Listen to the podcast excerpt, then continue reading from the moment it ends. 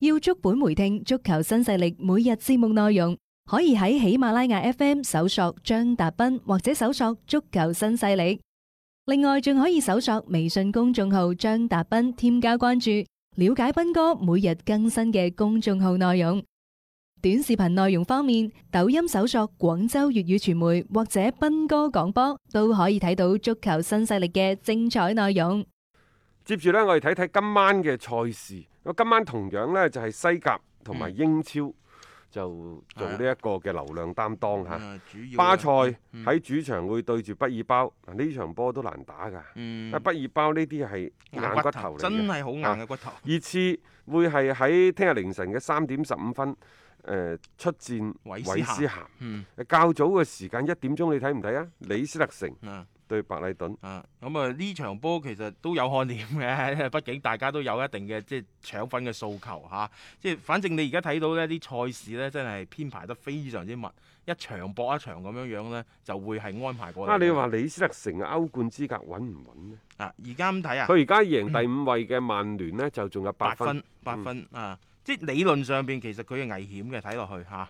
咁、但係如果佢 keep 到話喺主場嗰邊你繼續攞分嘅話呢，老實講後邊嗰啲要追上嚟，亦都唔係話咁容易嘅事情。誒、喺今個賽季其實李斯特城嘅主場呢都打得係唔錯嘅，啊整體嘅效率但係係死呢，而家咁嘅主場客場係係冇咩分別係嘛冇？乜分別嘅啫啊。啊咁啊！佢上一場波呢，其實對屈福特嘅時候都鬱悶嘅，因為差唔多臨完場前，哲維爾一腳世界波，諗住都鎖定勝局㗎啦。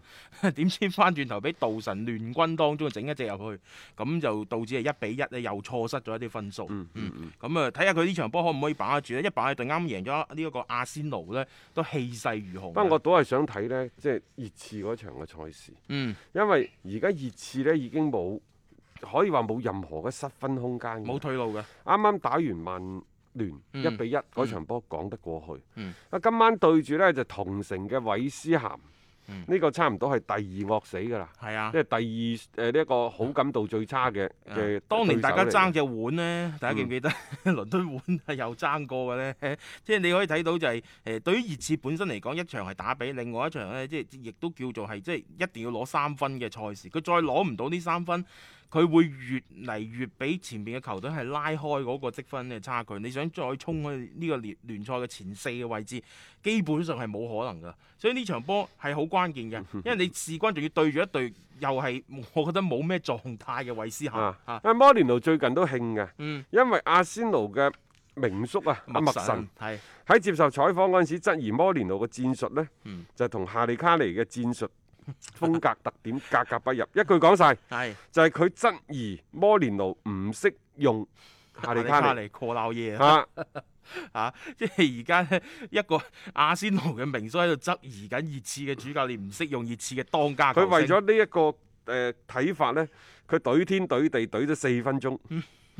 佢話：即係斯朗、杜奧巴、伊巴希莫域等等，個個喺我手頭都係入波機器。啊點解到咗夏利卡尼就唔得呢？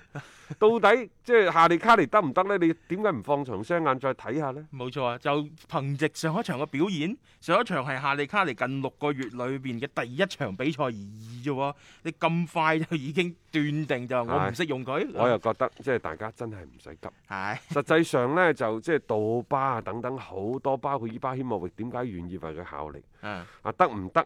包括當初連米列圖喺國米嗰度嗯都打得好，打得。好打得好啊係啊所以夏利卡尼呢呢家嘢呢，你一場半場你唔好咁睇，嗯少則三五場，嗯多則十場八場嗰陣時再落定論都未遲。嗯即係而家喺度批評話夏摩連奴唔識用夏利卡尼嘅人呢，我啊覺得都係清了 靚嘅。係啊，冇錯啦， 我都係話專登挑起事端嚟嘅啫，即係老實講，誒、呃自己嗰隊波唔好都唔想俾你過得好，我我感覺就係有啲咁樣樣嘅。但我都係覺啊，得呢，即係話對於尼當比利啊、嗯，勞斯數啊、啊貝維恩唔錯，即係係呢佢唔錯啲呢，就呢誒一個賽季先後加入到熱刺陣營呢班人，嗯，你點樣將佢用？